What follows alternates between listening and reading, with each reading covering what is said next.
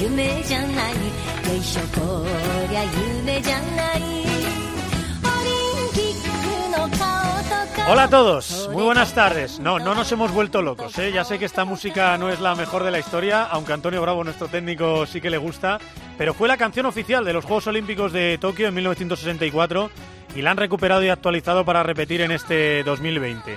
Si nos perdonan esta calidad de música, creo que se lo pueden pasar bien en esta próxima hora, porque dentro de tiempo de juego llega el momento para No me toques los juegos, sí, el programa olímpico de la cadena COPE. Y ya tocaba que volviese a antena de esta radio y de tiempo de juego, porque hace más de tres años que estamos en la Olimpiada de Tokio y quedan exactamente 285 días para que empiecen los Juegos Olímpicos de Tokio. Sí, sí, esto va para deportistas, casi todos, para periodistas, muchos, para aficionados, demasiados, y hasta para la Real Academia de la Lengua Española, que siguen confundiendo ambos términos. Hace más de tres años que estamos en la Olimpiada de Tokio, concretamente desde que terminaron los Juegos Olímpicos de Río de Janeiro, y quedan 285 días para que empiecen los Juegos Olímpicos de Tokio. Olimpiada, los cuatro años que entrenan sin que les hagamos ni caso, y Juegos Olímpicos, los 16 días que ganan medallas y presumimos de que son compatriotas. Espero que os haya quedado ya claro y que nadie vuelva a confundirlos. España ya tiene más de 100 deportistas clasificados para Tokio, 114 con- concretamente, y esta misma semana nos hemos llevado una sorpresa muy agradable que es la de los dos equipos de gimnasia artística, el masculino y el femenino, que van a estar juntos en los Juegos por primera vez desde hace 16 años. Felicidades para ellos y felicidades también para Nicolot Serazadisvili, Nico Sera para los amigos y para los periodistas que no se quieren complicar como me complico yo, que ha ganado el oro en el Gran Slam de Brasilia de judo esta semana. Bronce fueron Fran Garrigós y Laura Martínez. Ellos estarán en Tokio como estará también el equipo de la cadena COPE, por supuesto, y como estarán al final unos 300 deportistas españoles. Y a lo largo de estos meses que quedan, os iremos presentando a nuestras mejores opciones de medalla. Algunos muy conocidos, eh, ya han pasado incluso por este No me toque los juegos en años anteriores, como Rafa Nadal, Mireia Belmonte, Carolina Marino Saúl Cravioto. No ha pasado y no sé si pasará Sergio Ramos, ya sabéis la noticia de última hora que quiere estar en, en los Juegos Olímpicos de Tokio. Otros probablemente ni os suenen, así que nos tocará a nosotros presentarles y sobre todo haceros ver lo difícil, lo dificilísimo es para ellos jugarse el trabajo de cuatro años en un momento. Ser invisibles durante toda la Olimpiada para que el día D y la hora H serán la esperanza de todo un país en los Juegos Olímpicos. Cada una de esas esperanzas tiene un nombre, tiene dos apellidos, tiene incontables gotas de sudor y tiene muchas historias que contar. Y os las vamos a contar aquí en No me toque los juegos y en la cadena COPE, en la radio de los Juegos Olímpicos. Hoy estamos de presentación, porque el otro día me sorprendió, precisamente aquí en tiempo de juego, que a Paco González, eh, nuestro dire, le sorprendiese, y valga la redundancia, que la escalada fuese deporte olímpico. Y si Paco, quizá la mente más privilegiada de la radio deportiva de nuestro país, perdonadme el peloteo, no sabe cuáles son los nuevos deportes olímpicos, sirva esta hora y esta radio para contárselo a él y a todos vosotros. Son cinco, pero como el béisbol y el softball eh, ya estuvieron en el programa olímpico y además no nos hemos clasificado, nos quedamos con los otros cuatro. El COI les ha elegido para dar emoción y juventud al programa olímpico, eso dice la versión oficial, para enganchar a las nuevas generaciones a los juegos, ya lo traduzco yo, porque quieren ganar aún más dinero con las televisiones y para ello necesitan nuevos espectadores que se interesen por los Juegos Olímpicos y esos nuevos espectadores tienen que salir de la juventud, de los chavales jóvenes que no se interesan tanto por los deportes tradicionales. Así que en Tokio se estrenan el karate, la escalada, el skateboard y el surf. ¿Cómo? ¿Con españoles peleando por las medallas? Bueno, pues si os quedáis esta horita junto a la radio, os lo cuentan cuatro grandes deportistas. Vamos a ello. Hello, hello, hello 掴むことを Hello, hello, hello 探しますが Hello, hello, hello 以前どこかで Hello, hello, hello お会いしましたか El karate es un arte marcial de origen japonés que después de 50 años intentándolo por fin será deporte olímpico.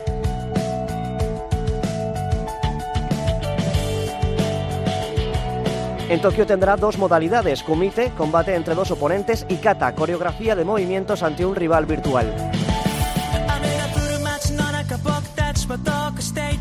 El karate, nada menos que desde 1970 intentando ser deporte olímpico y sí, lo va a ser en Tokio aunque eso sí, parece que solo va a durar una edición y que en 2024 nos vamos a quedar sin él. Ahora le preguntamos a nuestra protagonista que no creo que esté muy contenta con ello.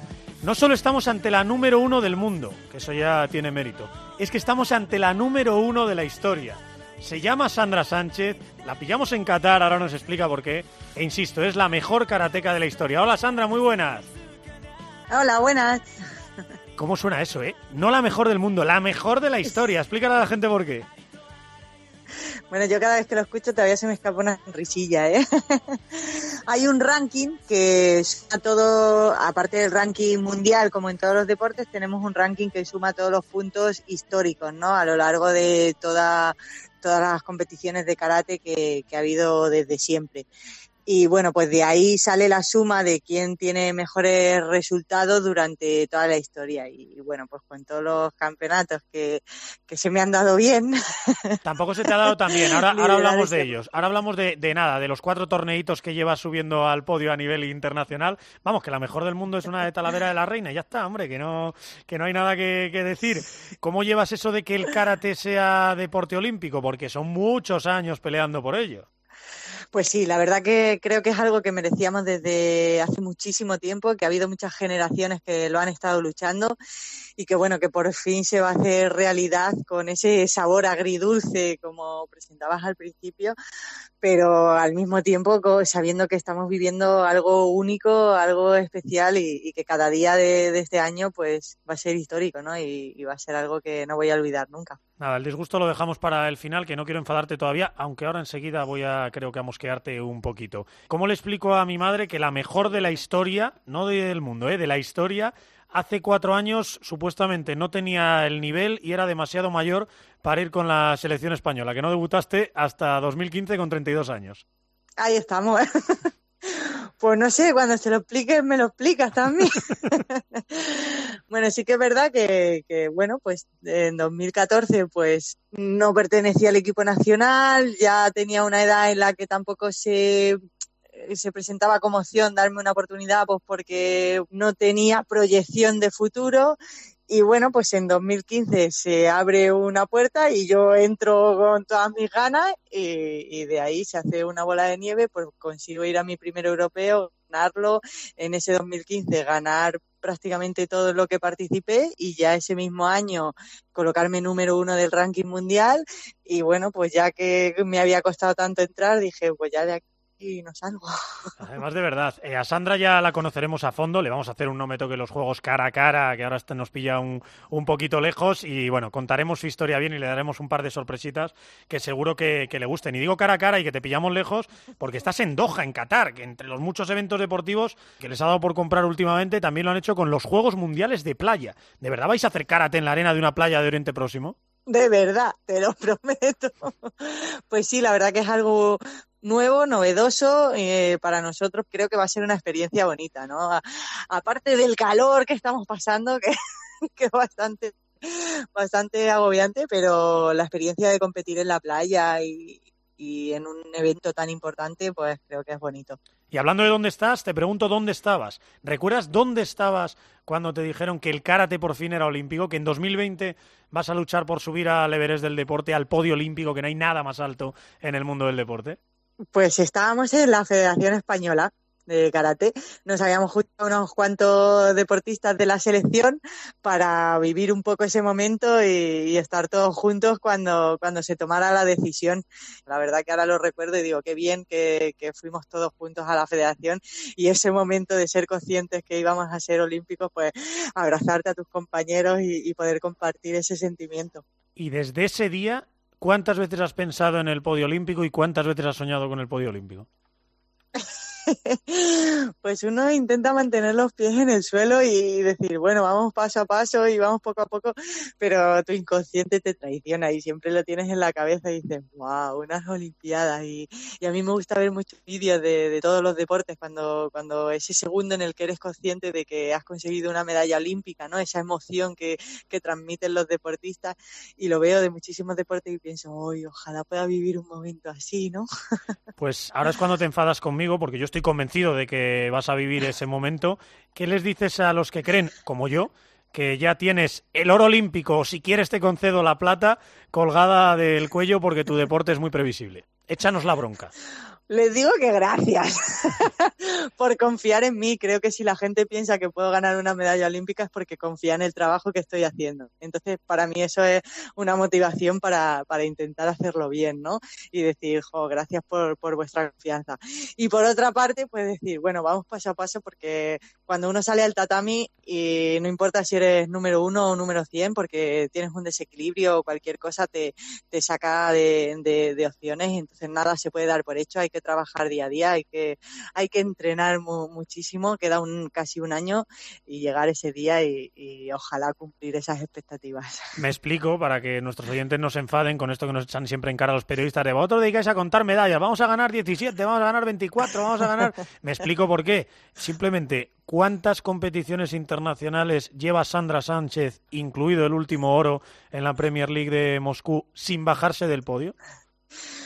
Pues yo no hacía las cuentas, pero ahora que sí que es verdad que sale a menudo, pues 47 creo haber visto la última. 47 vez. competiciones que... sin fallo, 47 competiciones sin ninguno de esos desequilibrios que dice que te pueden pasar en el tatami. Bueno, te pueden pasar a todos, salvo que te llames Sandra Sánchez. Sí, sí que es verdad. Desde que se me dio esa oportunidad en 2015, además que lo recuerdo, mi, mi primer campeonato, conseguir la medalla y desde entonces pues volver a casa siempre con, con una medalla, que digo, el día que las cosas se tuerzan voy a tener que traerme aunque sea una de cartulina, pero no puedo volver a casa ya sin medalla. Pues de Tokio no, por favor, de Tokio no queremos cartulinas, queremos metal del, del bueno y si es posible eh, oro. Eh, eso, puedo ir poniendo ya aquí que en brille, un papel. Si es posible claro, que brille. Claro. Puedo ir poniendo ya en un papel aquí a Manolo Lama, oro Sandra Sánchez, plata la japonesa Shimizu y Damián, bueno, le damos la plata porque últimamente le está ganando bastante el japonés Kiyuna. Un oro y una plata pero Damián lo hace para que se confíe y luego ah. en, en, Japón le gana, ya verás. pues mira, yo te lo firmo ahora mismo, si te pones lo firmamos, ¿eh? no, no hay problema. Oye, ya digo que vamos a conocer a, a Sandra Fondo más adelante y con eh, varias sorpresitas, pero quiero conocer un poquito tu deporte. ¿Qué es eso de que el karate es el camino de la mano vacía? Bueno, es la traducción de lo que significa la palabra karate, de mano, cara vacía.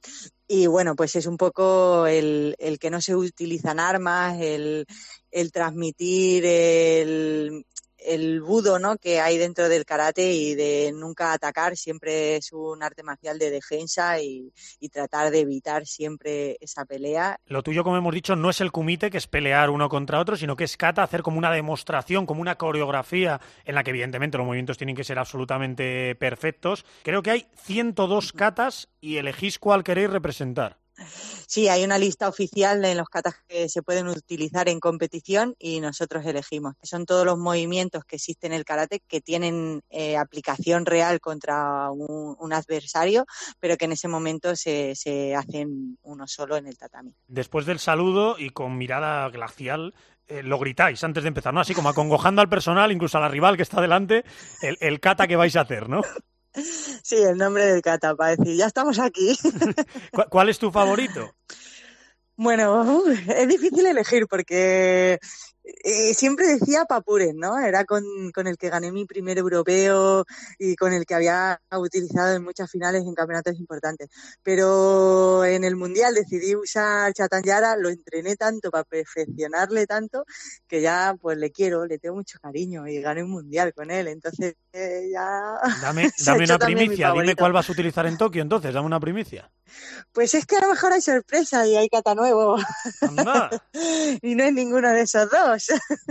Ahí tiene la primicia. Vale, vale, vale, venga. Tacho, o bueno, los pongo ahí en, entre comillas, eh, Papuren y, y, Chatanyara y veremos a ver cuál es el que el que representas. Hagas el que hagas, a que lo, sorpresa. que lo bordes. A mí lo que más me impresionó, fui a veros en el Mundial de Madrid y lo que más me impresionó es cómo os metéis en el papel. O sea, es imposible eh, eh, sacarte de tu rictus serio durante el kata y yo me creo de verdad que estás enfadadísima, por no decirlo de otra forma, ahí totalmente metida en el, en el papel. ¿Dura cuánto? Entre dos, tres minutos, los catas más largos más cerca de tres minutos y los catas más cortos pues dos minutos, dos minutos y algo. Y explícale a la gente la puntuación. Pues desde el Mundial, justo después del Mundial nos cambiaron y ahora ya no tenemos banderas. Anda. Ahora tenemos puntuación de, de puntos, tipo como muchos otros deportes, ¿no? Y ahora todos los árbitros están enfrente nuestra y tenemos una puntuación técnica que vale el 70% y una puntuación atlética que vale el 30%. Y la suma de los dos, pues eh, sale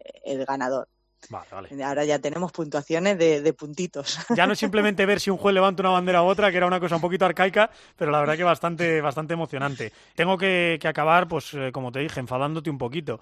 ¿Cómo le explicas de nuevo a, a mi madre que tantos años esperando para veros en unos Juegos Olímpicos y ahora llega un eh, deporte, si se puede llamar así, porque ellos mismos dicen que no es deporte, que no hay reglas, que no hay competiciones establecidas, como el breakdance, por ponerte un ejemplo, y que os va a quitar de, los Juegos en París 24? Bueno, eh, nos enfada todo muchísimo porque no hemos hecho la puesta en escena en Tokio para que realmente se nos evaluase y, y con unos criterios objetivos decidir si debemos o no debemos estar. Creo que si hubiesen esperado a Tokio hubiera sido difícil poder decirnos que no.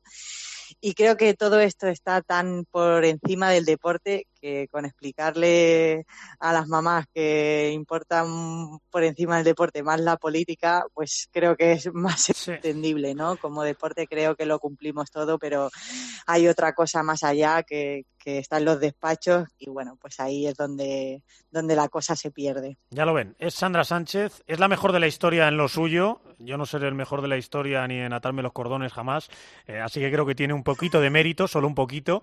Es una sonrisa contagiosa, ya la veis que no deja de sonreír, cosa que a mí me apasiona en, en alguien, en la- una persona normal en su vida, que se lo pase así de bien. Y ya lo tengo yo aquí firmado. Está aquí escrito en un papel. Es oro olímpico en Tokio. Le damos la plata a Damián, que se va a enfadar un poquito con nosotros, porque seguro que quiere el oro. Pero bueno, Sandra Sánchez Oro, Damián Quintero Plata. Ya tenemos dos medallas. Empezamos bien en el medallero de, de los Juegos de, de Tokio. Sandra, un millón de gracias. Un beso muy fuerte hasta Qatar. Y queda pendiente eso, ¿eh? una entrevista más a fondo, que queremos conocer esa sonrisa de dónde viene, los secretos de Llaverito y muchas, y muchas otras cosas tuyas, ¿vale? Un Sí, beso sí, fuerte. además me ha- me has dejado intrigada con la sorpresa, así que tiene que haber ese cara a cara. Eso está hecho. Un beso fuerte. Un beso, chao. La escalada aparece como deporte olímpico en su versión en rocódromo, en un circuito artificial en un pabellón y no en roca natural al aire libre.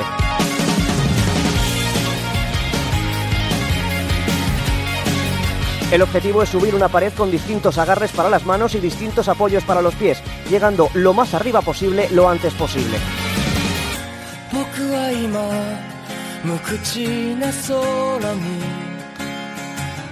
吐き出した孤独という名の雲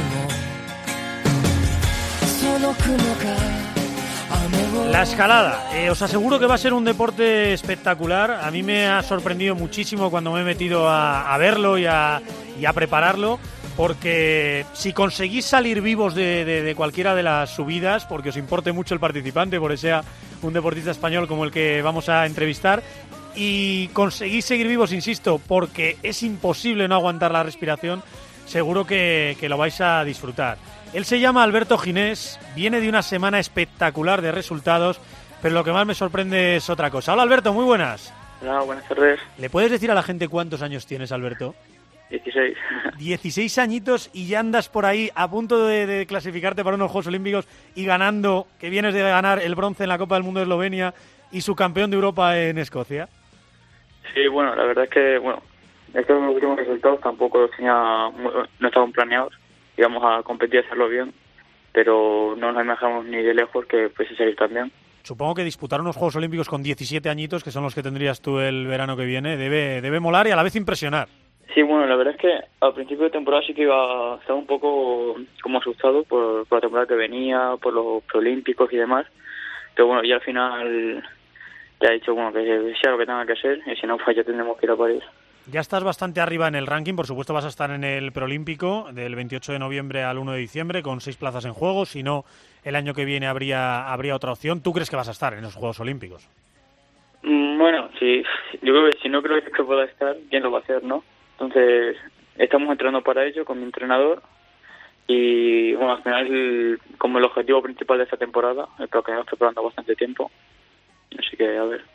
Me gusta, me gusta esto de que sea el objetivo principal de la eh, temporada, porque yo tengo una pedrada, creo que luego más adelante con el skate y con algún otro vamos a tenerlo un poquito más complicado, pero yo soy de los que cree que para estar en unos Juegos Olímpicos debe ser lo más importante, debe ser el Everest del deporte, subir a ese podio olímpico y veo que para ti es lo, más importante. Antes de explicarle bien a la gente en qué consiste esto de la escalada, cuál es la versión que vamos a ver en, en los Juegos Olímpicos, ¿recuerdas cuándo y cómo te enteraste, siendo muy jovencito, porque fue hace tres años, ¿Cuándo y cómo te enteraste de que la escalada iba a ser deporte olímpico? Sí, pues justo estábamos, eh, bueno, estábamos cenando con la selección española, que íbamos de, una, bueno, íbamos de viaje a una competición, e hicimos una parada en Madrid a, bueno, para cenar, y justo bueno, se, fue un momento nuestro coach y nos volvió como a la media hora o algo así, y nos dijo que iba a ser olímpica, y bueno, pues estuvimos celebrando y eso. Fue bastante, fue bastante especial. O sea, que lo, encima lo celebrasteis entre escaladores, todos soñando, supongo, aunque tú tenías 13 añitos, todos soñando con, con, con, estar allí, claro. Sí, sí. ¿Piensas mucho en ello? ¿Sueñas mucho con, con, con ese momento, con verte en unos Juegos Olímpicos y con intentar ganar una medalla para España? Últimamente sí. O sea, hubo, como la demoraste, como que al principio sí, mucho. O sea, yo creo que al final está demasiado. Me solucioné demasiado. Luego, eh, como que este verano tampoco tanto, ya que he visto que bueno que puedo clasificar, bueno que ya estoy en el preolímpico casi seguro y que hay, posi hay posibilidades reales, hostia, ya... Sí, sí. Se empieza a notar, ¿no? Ese, ese, nerviosismo y esa, y esa tensión. Hay tiempo, ¿eh? Hay tiempo. Oye, que si no es ahora sí, en Tokio, que sea en París 2024, que seguro que, que, la escalada sigue por allí y tú ya tendrás una edad de, con mucha más experiencia y con mucho más pozo. Vamos con tu deporte a explicárselo a la gente.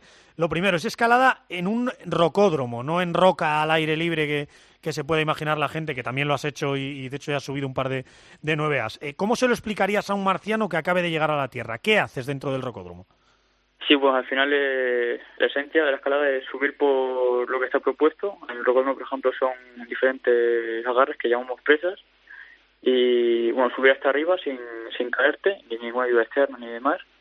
Y bueno, al final es eso la esencia del deporte. Te he leído una frase, sentir que no puedes más, con los brazos a punto de estallar y saber que solo tienes una oportunidad es algo que me tiene enamorado desde pequeño. sí, porque, bueno, esa es como eh, la parte que más me gusta de, de la disciplina que practiqué, no, sí, con la, que más practico, que es la, la dificultad. Eh, y bueno, es eso, o subir todo lo que puedas hasta que te empiezas a cansar y luego, bueno, las manos se, al final se te empiezan a abrir y eso me, me vuelve loco. Has dicho, la, has dicho la, la, la, frase clave, cansarse, porque claro, los músculos, aparte de que estáis mazados, yo, tienes músculos que, que, con 16 años que yo no conozco a mi edad todavía y que yo seguro que no tengo, o sea, estás hecho de otra, de otra pasta, pero, pero es eso, el intentar no cansarte, es decir, buscar los mejores apoyos, los mejores equilibrios para intentar aguantar lo máximo posible y que los músculos te, te, te, te soporten toda la subida. Sí, al final no es solo ser capaz de subir, porque no, igual con muchos intentos, pues casi cualquiera de los que combinamos podríamos subir, como que intentar economizar todo lo que puedas para al final gastar el mínimo de fuerza posible en cada movimiento para poder llegar a lo más arriba. Claro. Yo he visto tu subida con la que fuiste subcampeón de Europa y tengo varias preguntas. La primera es, eh, va a sonar mal, pero es verdad, os ponen mil, eh, bueno, como se diga, aparte de agarres donde apenas cabe un dedo, cilindros que sobresalen de la pared, eh, saltos que me, hiciste casi perder la respiración cuando, cuando pegaste ese salto en el, en el europeo porque el siguiente agarre está demasiado lejos para alcanzarlo solo estirando la mano. Vamos, que van a puñetear, por decirlo suavemente. Llevan haciendo como ese estilo así un poco más, con más espectacular entre comillas, los últimos, bueno, los últimos años, al, al principio cuando las primeras competiciones no era así. A mí me gusta más este nuevo estilo, o sea, es un poco más dinámico, más, sobre todo para televisión, para Juegos Olímpicos sobre todo, que es un poco más entretenido, no solo ver un tío subiendo, igual o sea, que haya un poco de, como de tensión. Sí, la tensión esa de, de no saber si os vais a caer, ¿no? Que aquí nosotros en casa, sí. casi diciendo a ver si se cae, a ver si se cae, y vosotros ahí sufriendo. Sí, sí. Oye, ¿sabéis de antemano qué vía os toca subir o cómo son los agarres y demás? ¿O os ponen ahí delante y os dicen, ala, subid de tal, cinco minutos antes y sin, y sin poder entrenarla ni prepararla? O sea, no, cuando llegas a la competición sabes lo que, lo que, te, bueno, lo que tienes que, que enfrentar. Solo que, por ejemplo, las clasificatorias eh, sí que ves a los demás competidores cómo, cómo suben, entonces más o menos se puede hacer una idea de cómo son los movimientos y cómo pueden ser los agarres, pero las semifinales y las finales son lo que damos a vista, que sin saber nada, tienes seis minutos para verla con los compañeros, para comentar cómo tienes que pensar subir y demás, y luego pues subir eh, seis minutos e improvisar un poco si no sabes lo que tenías pensado. Subir, que se dice que se dice fácil, esa es la parte complicada. Has hablado de, de la dificultad, que es lo que más te gusta y en lo que has conseguido tus dos medallas. Vamos a explicar muy brevemente a la gente en qué consiste cada una. En dificultad, bueno, vais atados con cuerda y el objetivo es superar todas esas mm, puñetadas de las que hablamos y llegar lo más alto posible, sin más. Sí, es eso, subir con la cuerda y el que más arriba llegue es el, que ha ganado. Vale, que en este caso eh, Ondra, un, un checo, es el que ha ganado las dos últimas pruebas en las que tú has conseguido medalla. También hay velocidad, uno contra uno y subir 15 metros antes que tu rival, ¿no? La pared completa. Sí, esos son 15 metros, siempre es la misma vía, tiene 5 grados de inclinación, bueno, de inclinación negativa, y eso el que suba más rápido, pues, pues el que gana. Parecéis un par de gatos asustados, permíteme la expresión muy técnica y muy, y muy porque es que vais a toda leche. O sea, eh, eh, les he visto subir en el, en el último europeo en 5 o 6 segundos, 15 metros. Sí, ahora el récord del mundo está en 5.47, creo, más o menos. 5.47, sí, creo que 5.47. ¿Tu mejor tiempo cuál es? 7.31 hice en el europeo pasado. Se queda un poco lejos, pero hay, bueno. que, hay que mejorar ahí un poquito, ¿eh? Oye, y la otra, bloques, eh, estoy aquí como si eso fuera fácil, ¿sabes? Yo, tú lo subes en 7, yo lo subo en 55 y pidiéndote aquí que lo mejores. Y luego bloques, eh, ¿qué es eso? Porque eh, varios recorridos con varios intentos sin cuerda, explícamelo para que lo entendamos todos. Sí, está un poco más complicado de, de eh, un poco más difícil de explicar. Son cuatro bloques, que son cuatro rutas, no muy altas, tres o cuatro metros. Subimos sin cuerda, solo con una colchoneta debajo y tienes cuatro minutos para subirlo. Tienes intentos ilimitados, entonces el que más haga en menos intentos es el que gana. Vale, vale, pero estos son como cuatro rutas prefijadas, sin cuerda ni nada, porque estáis más bajo, y a intentar subirlas con todos los intentos que quieras. Es decir, no es como la de antes, que la velocidad es subir a toda leche y el que gane ganó, uno contra uno, y la dificultad en el momento que te caes y te sujeta la cuerda, estás muerto, ya hasta donde hayas Sí. llegado, y ahí es donde, donde te quedas. Eh, me equivoco si digo que en dificultad eres muy bueno, en bloque es bueno y en velocidad toca mejorar. Sí, algo así. Bueno, en bloque también tengo que mejorar bastante, pero sí, algo así sería. Vale, y ahora vamos a los juegos. En los juegos las mezclan las tres. Es decir, en vez de ir por separado, las mezclan las tres. Y le he leído a tu entrenador que es como si mezclasen en atletismo lanzamiento de jabalina, 100 metros y maratón. Vamos, que no tiene nada que ver. Sí, sí, al final, igual un escalador de cuerda sí que hacíamos bloque o un, escalador de bloque sí que hacía cuerda, pero la velocidad como un mundo totalmente diferente para nosotros. O sea, yo hasta que no nos dijeron que, que teníamos que hacer velocidad en los Juegos Olímpicos, ni se había pasado, o sea, que no he visto nunca una competición. Entonces sí que nos pilló un poco como de imprevisto. Bueno, mucho- hubo muchos escaladores que se quejaron y que decían que, que no querían competir, que era así. Pero bueno, al final todo el mundo quiere estar en los Juegos Olímpicos, así que nos ha tocado entrenar todo. Bueno, pues nada, a, ver quién es el más completo, por lo menos, el que más sabe hacer de las tres, aunque sean tres pruebas tan, tan distintas. Tú de momento en dificultad ya hemos dicho que has conseguido medallas, nada menos que subcampeón de Europa, bronce en la Copa del, del Mundo, te vas ahora a China también a pelear por, por otra medalla. ¿Qué le digo a Manolo Lama cuando me reúna con él en unos días, que me pregunta un poquito por dónde van las opciones de medalla de España, ya sabes, para no gastar nuestro dinero, dónde, dónde invertimos en posiciones de comentarista, en zonas mixtas y demás? ¿Qué le digo? ¿Que, que en escalada apostemos fuerte, que, que nos van a ir muy bien las cosas en, en los Juegos de, de Tokio? Eh, bueno, sí, no sé. No te veo muy convencido, ¿eh? Si le digo sí, no sé, no sé si le voy a convencer yo a Lama. Bueno, di- dile que sí por si acaso. Le digo que sí. ¿no? Venga, vale, vale. Le digo que sí y, y así apretamos. Dile a nuestros oyentes por qué no se deben perder la escalada en los Juegos. ¿Por qué es un deporte espectacular que tienen que ver? Yo creo que al final a cualquier persona le gusta escalar desde pequeños, cualquier niño se sube a cualquier a un árbol, a un muro, aunque el padre siempre acabe riñendo, pero a todo el mundo le gusta subirse por todos lados y cualquier persona que al final prueba o ve la escalada se, se acaba enganchando. Me ha gustado porque- muchísimo tu frase. De verdad te lo digo, ¿eh? Me la voy a quedar porque es la mejor de todas para explicar, oye, si todos andamos subiéndonos por los árboles, por las paredes y por donde sea, pues hombre, vamos a verlo en plan profesional y para alucinar con los movimientos que hacéis. Ya la última, dice siempre que es el deporte en el que más te caes y que así aprendes para la vida. 16 añitos, te lo tengo que preguntar. Dime que sigues estudiando, anda, que no solo te dedicas a esto de la escalada. No, sí, sí. Estoy, bueno, estoy estudiando en, en, en el Centro de Alto Rendimiento de San Cugat, en Barcelona. Y bueno, ahora mismo me está costando un poco compaginarlo, pues, con tanta competición y eso. Pero bueno, ahí andamos. De momento en segundo de bachillerato y y de momento voy, saca- voy sacando las cosas. Si Así puedes, que- intenta no dejarlo, que seguro que es lo que te dice tu no. madre a menudo y que sigas eh, preparándote también para la vida, como tú dices, y con esas caídas que seguro que en el deporte también te valen. Caerte muchas veces Sí, sí. y levantarte, que eso nos vale a todos. Alberto, me ha encantado conocerte.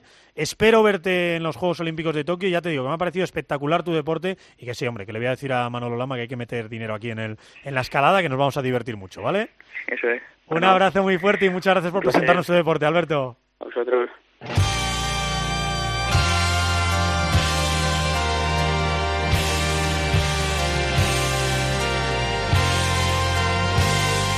El skateboarding consiste en hacer una serie de trucos a toda velocidad sobre una tabla con cuatro ruedas. En los Juegos Olímpicos se disputarán dos modalidades, calle, con los obstáculos que te puedes encontrar en cualquier ciudad, escaleras, bancos, barandillas o bordillos, y parque, en un circuito con continuas rampas para subir y bajar.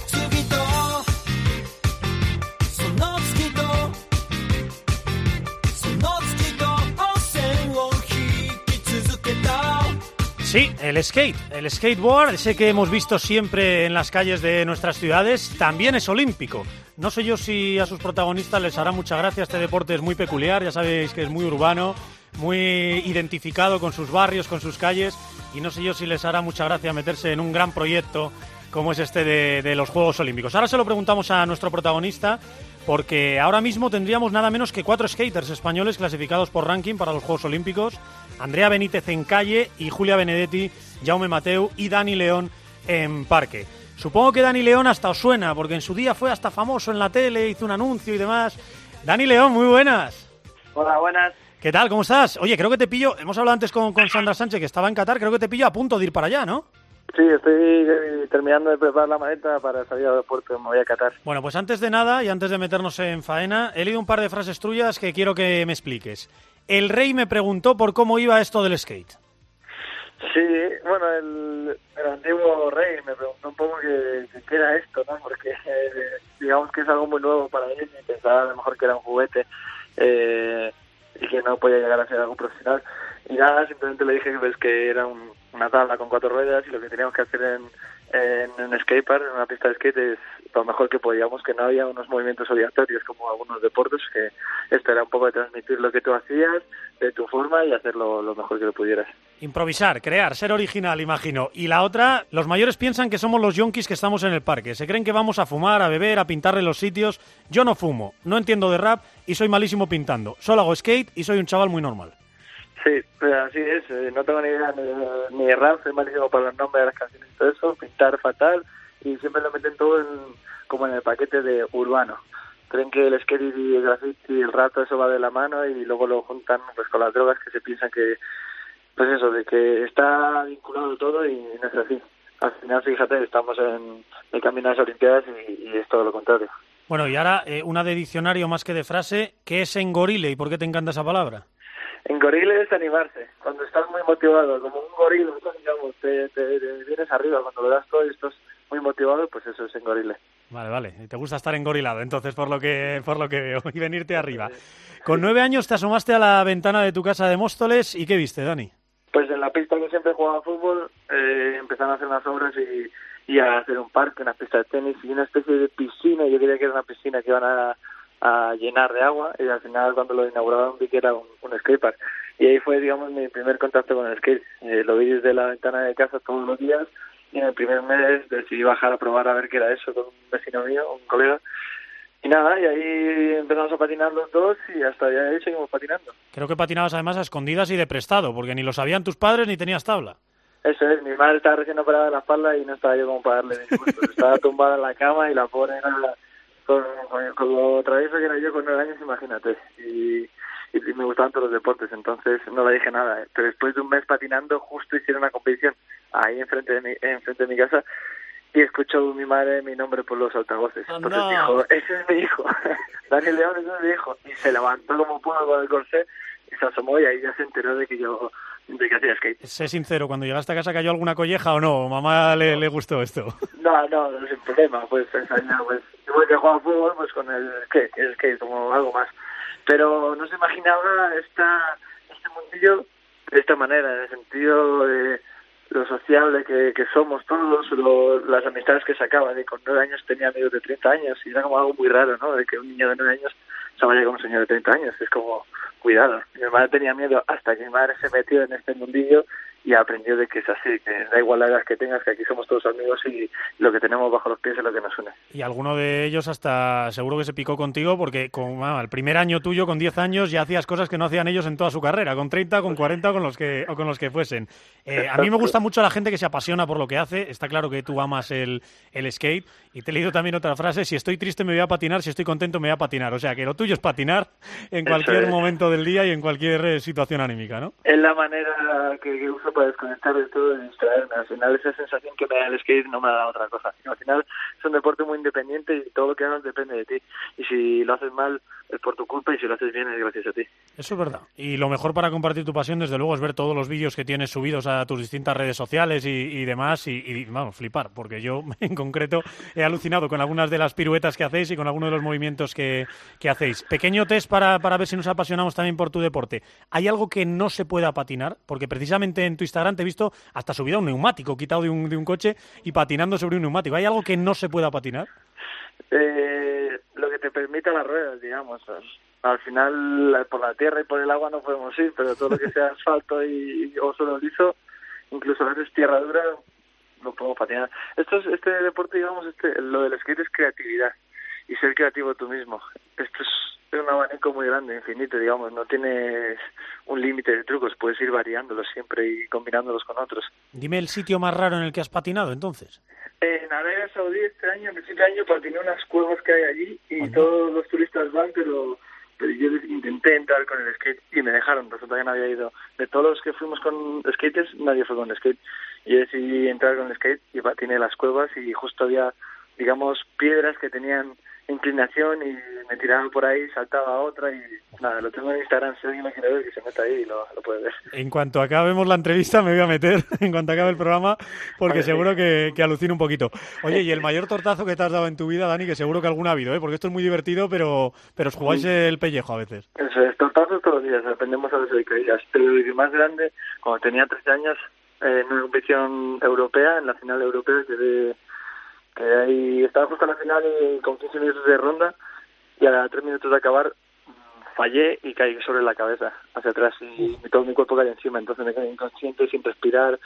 Eh, esto me pasó en Amsterdam y tuvo que venir la ambulancia, los bomberos para sacarme por las escaleras porque eran muy inclinadas y nada, no recuerdo dos días estuve ahí en el hospital y después de dos meses con un coágulo enorme en la cabeza, pues después de dos meses pude patinar. ¿No le cogiste miedo? O sea, ¿volviste a subirte a la tabla eh, dos meses después, cuando ya pudiste?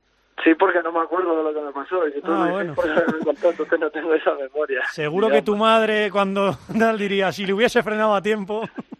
Nada, nada, mi madre estaba contenta de que al final estoy, se junta, digamos, ahí, ahí mi trabajo con lo que más me gusta, Sí, mi sí, sí. Eso es Entonces, evidente. está contenta de que pueda hacer lo que más me gusta y más vivir de. Por supuesto, seguro que tu madre está encantada. Oye, dime ya, ¿cuál es tu truco favorito? El que más te mola. Ya sé que esto te lo preguntan siempre, pero a ver si conseguimos visualizarlo.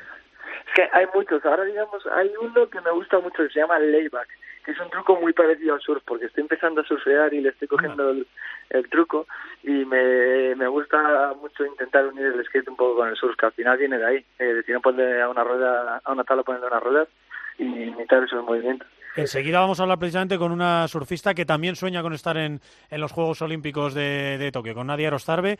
¿Este te valdría para sumar, y ya salto a lo mío, a los Juegos Olímpicos, para sumar, por ejemplo, un oro en Tokio? Si haces un layback de estos buenos. Si lo haces bien, está, está bien. Lo que pasa es que es un truco que tampoco es el más difícil. A los hay más difíciles todavía. Lo guay de, de esto, digamos, es que es un truco old school de la vieja escuela y, y combinarlo con trucos nuevos y más técnicos puede estar bastante bien. Hay que saber cómo colocarlo en la ronda. Bueno, pues dime que seguro que te acuerdas cuándo y cómo te enteraste de que el skateboard iba a ser olímpico. Me pilló en el extranjero. Al principio no me lo creía, ¿no? Porque siempre nos van multando la policía por la calle por ir patinando y digo, ¿cómo lo van a hacer olímpico? y, y de repente vi a poco que lo aprobaron para 2020 y no sé, no, no, no sabía, en verdad no sabía muy bien cómo iba a ser, ¿no? Es que es algo muy nuevo, la primera vez que vamos a, estar ahí. Nada, me acuerdo que me pilló en el extranjero, fue una noticia más y, y sin saber mucho todavía sigo aprendiendo y sabiendo cómo va a ser. Ya, ya con tu respuesta me queda un poco claro. No hace falta que seas políticamente correcto. Yo soy un enamorado de los Juegos Olímpicos. Solo quiero en los Juegos Olímpicos los deportes que de verdad se mueran por estar en ellos. Que lo más grande de su deporte, lo que más quieran ganar los que lo practican, sea ese oro olímpico. Pero no me seas bueno y dime de verdad lo que piensas. Te iba a preguntar, como al resto, si sueñas mucho con ellos, si piensas mucho en ello. Pero te he leído en varios sitios que para ti, para muchos skaters, los Juegos Olímpicos son solo una competición más, como otra cualquiera. Sí, al final, digamos que tenga, tenemos nuestro mundillo ya hecho. Y hay competiciones bastante importantes dentro del mundo skate. Esto de las Olimpiadas, como es la primera vez, es algo tan nuevo que, que puede, digamos, vamos a tener un cambio grande en el sentido de que igual los ayuntamientos nos apoyan más y que hagan más eh, skatepark. Pero al final, como es la primera vez, no sabemos muy bien cómo afectamos el skate, tanto de forma positiva como negativa y para nosotros eso es una competición más porque es una cada cuatro años y nosotros estamos haciendo igual pues 10 competiciones al año o algo así. Y es, cierto, es, cierto que hay muchos skaters que incluso no quieren estar en los Juegos Olímpicos, que quieren que su deporte pertenece a las calles y no debe salir de las calles. Exacto, hay muchos. Hay gente que está a favor y hay gente que está en contra. Hay gente que, que dice que el skate es puro de la calle y que es urbano y que no debería estar en, en algo tan, digamos, comercial como la, las Olimpiadas. Y hay gente que, que piensa que es, un, la evolución y que es un paso a, a más grande para crecer. Bueno, Yo estoy en un punto, digamos, entre medias. Tú entre me va a venir vale. muy bien, pero, pero por ejemplo, si no fuera las Olimpiadas, yo tengo clarísimo que seguiría patinando, que, que al final es mi pasión, que es lo que me llena y que haya competiciones o no, lo voy a seguir haciendo hasta que el cuerpo aguante. Ayúdanos por lo menos a conocer un poco eh, cómo se va a competir en, en Tokio. Hay dos modalidades, parque y calle. Pues calle es todo aquello que te encuentras por la calle, barandillas, escaleras, bordillos y parque es todo lo que sean rampas, transiciones unidas en, en forma de bowls, digamos. Y tendremos que clasificarnos primero, los 20 primeros del mundo irán en el ranking internacional como mucho tres por país y una vez allí los 20 o 24 clasificados eh, tendrán unas dos rondas y la mejor contará. Eso es, dos rondas, cuenta la mejor Dos y luego... de unos 45 segundos y la mejor contará. Y en calle tendrán una ronda de, dos rondas de un minuto y la mejor contará. Eso es, hacer los máximos trucos posibles, la máxima velocidad, la máxima creatividad, la máxima originalidad, lo que hemos venido diciendo. Sí, con estilo y todo. Con la tabla, con mucho estilo y oye, lo, lo valorarán. Eh, se lo he preguntado también a, a, todos. Le digo a Manolo Lama que estamos, por supuesto, pendientes de todos los deportistas españoles, pero le digo que estemos muy pendientes del skate porque puede caer alguna medalla. Pinta bien eh, los cuatro nombres que, hemos dado, además de del tuyo, el de Andrea Benítez en calle y el de Julia Benedetti, muy jovencita, gallega, y de Jaume Mateu en, parque contigo. Sí, además yo creo que Jaime y yo estamos un poco más locos en el sentido de que igual se nos va la cabeza en el momento la competición intentar alguna locura que podría, podría subirnos. Eso no se sabe porque hay gente que estará igual en, de otros países como Pero Barros de Brasil que se va, es más fuerte ahora pero pero bueno, puede ser, todo es posible. Muy bien, Dani. Eh, pensaba que me iba a enfadar un poquito contigo por eso de que paséis un poco de, de, los juegos, pero como me has sido muy sincero y además me ha encantado la pasión que transmites por, por tu deporte, te lo perdono y, y, quedamos en paz, ¿vale? Vale, perfecto. Un abrazo muy fuerte y buen viaje, Dani. Muchas gracias, chao.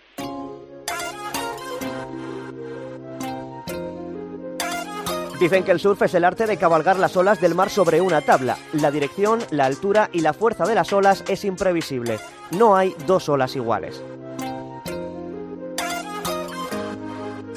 En Tokio los surfistas se enfrentarán ronda a ronda buscando dos olas perfectas en las que ejecutar sus mejores trucos.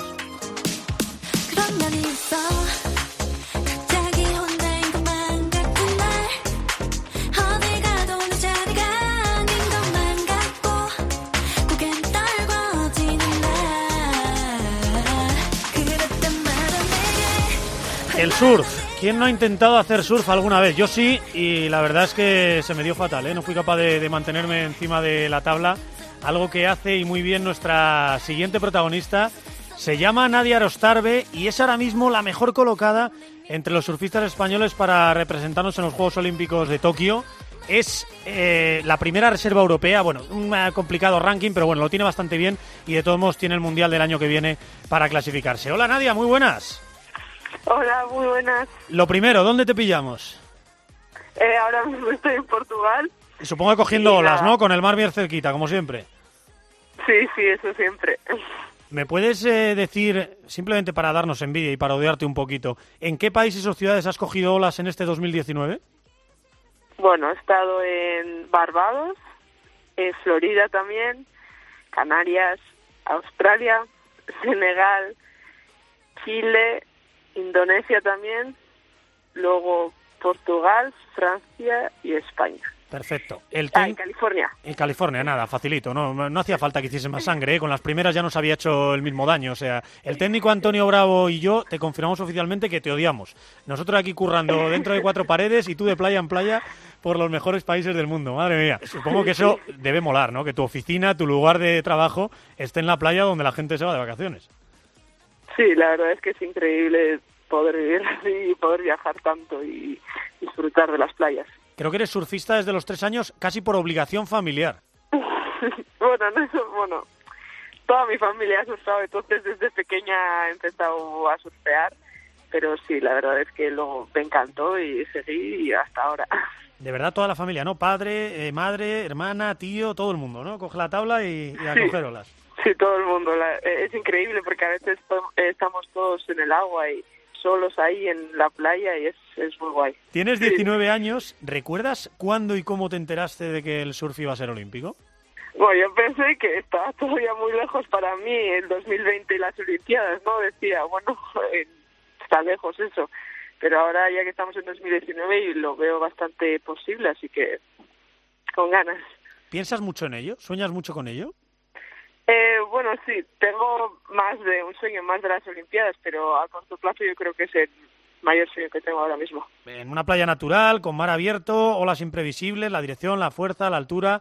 Todos nos imaginamos, evidentemente, y lo hemos visto en, en todas nuestras eh, playas aquí eh, en España, pues a alguien solo cogiendo olas y, haciendo surf. Pero ¿cómo es vuestra competición? Supongo que eh, os pondrán a- a varios surfistas ahí a la vez y habrá que pelear por la ola, quién la coge, quién no la coge, quién respeta al de al lado, ¿no? Sí, es un poco también complicado, pero no. Solemos ser cuatro competidoras y cada una lleva una licra de color diferente, rojo, blanco, negro y azul, suele ser. Entonces, tú vas al agua, suele ser 20 minutos. Y cuando empieza el campo, la manga, empieza la manga y ahí nadie tiene prioridad. Tiene prioridad el que coge la ola más cerca de donde rompe. Vale. ¿Entiendes? Vale, y el resto Entonces, tienen que respetarle. O sea, ya una vez que tú has cogido Sí. una ola, te tienen que respetar los otros tres porque es tu ola y eres tú quien la vas a, a- a surfear. Sí, y si alguien te coge la ola, o sea, coge también la ola, le, le pitan interferencia y le quitan su segunda mejor ola, pues le cuentan la mitad. Ajá. Si, imagínate, Rojo coge una ola y llega otra vez al pico, o sea, donde rompe la ola. Sí. Ahí él tiene cuarta prioridad. Entonces, los otros tres Claro. pueden coger cualquier ola que quieran y él no la puede coger. Vale. Entonces va así y luego, imagínate, luego Azul coge, llega al pico y tiene... Sí, o sea, el que, el que coge la ola pasa a ser el último en prioridad, evidentemente, y los demás tienen prioridad para elegir. ¿Cuántas olas Luego- soléis surfear en esos 20 minutos, más o menos, cada uno? puedes coger todas las que quieras, pero normalmente cinco o seis, no más. Vale, ¿y, y cómo eliges? Es decir, claro, tú puede que te toque ese momento coger una ola, pero que tú la veas que, que no te gusta cómo viene, que viene con poca fuerza, que viene muy baja, que, que no te va a dejar sacar eh, lo máximo de ti. ¿Cómo, cómo decides a qué ola te lanzas y a cuál no?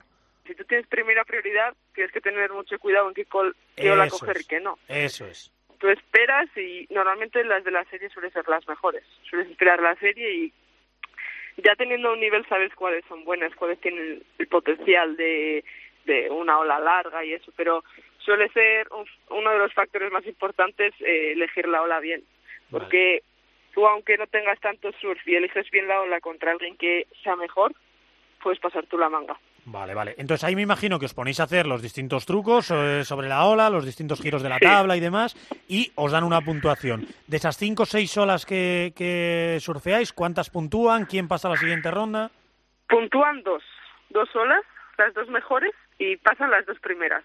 Vale. durante la manga te van diciendo qué puntuaciones tienes y cuáles tienen las otras y la situación y cuánto cuánta puntuación necesitarías para pasar a la siguiente Para ronda. arriesgar más o menos en la siguiente ola, evidentemente, Sí, en tu ola definitiva. es. Vale, y luego una cosita que, que... Eres Goofy, y no me refiero a Disney. Explícale a la gente lo que es eso. Goofy es el que la pierna de atrás es la izquierda y el regular eh, derecha. O sea, tú digamos que tu pierna zona- dominante con la que gobiernas la tabla desde, desde atrás es la, es la izquierda, la zurda. Eso es. Oye, y un par, un par de preguntas que, que seguro que nunca te han hecho nadie en las entrevistas que, que te hayan hecho. La ola más grande que has surfeado, porque he visto alguna foto en tu Instagram que la verdad que a mí me acongoja, por decirlo suavemente. yo creo que sería, o la llamamos rocaputa. Anda, explícame Está- eso. es que justo hay una roca delante de la ola, entonces como una putada de roca. entonces la- le pusieron ese nombre. Y nada, es una derecha que está como a 15 minutos de donde vivo yo. Yo, a mí me suelen gustar mucho las olas grandes, entonces no les tengo mucho miedo. Pero la roca sí que tengo miedo. Oye, ¿y el revolcón más grande que, que te has llevado es en el que tardaste más de la cuenta en salir a la superficie? Fue en Indonesia, la verdad, en un campeonato justo. Estaba en las semifinales, cogí una ola, me caí y me llevó la ola hasta el fondo, me di con el coral, con todo el coral, me di con todo el brazo y toda la cara. Se me movió el diente y todo, Anda. tenía lo tenía horrible toda la boca, tenía sangre por todos los lados. Nada, salí y fui al hospital. Y, y al día siguiente seguro que volviste a coger la tabla, que estáis hechos de otra pasta los deportistas. Sí, fui a surfear, pero de tranqui. Sí, sí, de No tranqui. estaba tan grande. De tranqui, de tranqui. Oye, te hago las dos últimas que os las he hecho a todos. Manolo Lama, yo te lo cuento, es el jefe de, de deportes olímpicos aquí en la cadena COPE, el que monta todo el despliegue. Y claro, tiene que decidir pues dónde eh, invierte en zonas mixtas, en posiciones de comentarista, en función también un poco. Por supuesto, estamos con todos los deportistas españoles y contamos lo que hacéis todos, pero en función un poco de las opciones de, de medalla y de, y de si nos vais a dar una gran alegría. ¿Podemos soñar con una medalla en surf ya que se estrena en los Juegos Olímpicos? Bueno, sería algo difícil de conseguir, pero no imposible. Me vale, me vale y así os animaremos para que, para que lo hagáis. Y la última, eh, Nadia, dile a nuestros oyentes, dile a todos los oyentes de la cadena COPE, ¿por qué no se deben perder el surf en estos Juegos Olímpicos de, de Tokio? Bueno, um, primero que es la primera vez que está el surf y va a ser algo increíble, va a haber mucha revolución en el surf y por otra parte, bueno, a mí me encanta el surf, me encanta verlo y la verdad es que la gente que no lo ha visto, pues un, que vea y que vea cómo, cómo nos machacamos también los surfistas. Me gusta, me gusta la, la reflexión y estaremos todos pendientes. Nada, Nadia, que tengas buenas olas de aquí a los Juegos y que por supuesto te podamos ver allí, ¿vale? Un beso fuerte. Muchas gracias, un beso. 遠くに遠くに。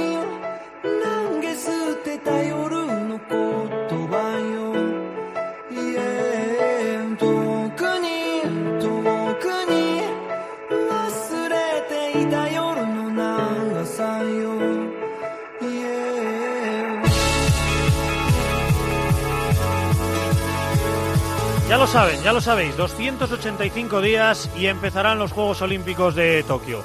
Bueno, en realidad el fútbol empezará dos días antes, hasta para eso molestan en los Juegos, pero no me voy a meter en líos, ni me voy a meter más ni con el fútbol, ni con Sergio Ramos, que entre otras cosas se me, nos acaba el tiempo. Cualquiera de estos 285 días, aquí allá, aparecerá este No me toquen los Juegos para presentaros a nuestros deportistas olímpicos. A ver si así acabamos con eso de pasar completamente de ellos en la Olimpiada para poder disfrutarles a lo grande y con conocimiento de causa en los Juegos Olímpicos. Y contar muchas medallas, y contar muchos esfuerzos, y contar muchas hazañas, que es lo que van a hacer esos casi 300, más incluso, deportistas españoles que estarán en los Juegos Olímpicos. Continúa tiempo de juego, ya lo saben. No apaguen la radio, no hay mejor compañía. Nos escuchamos.「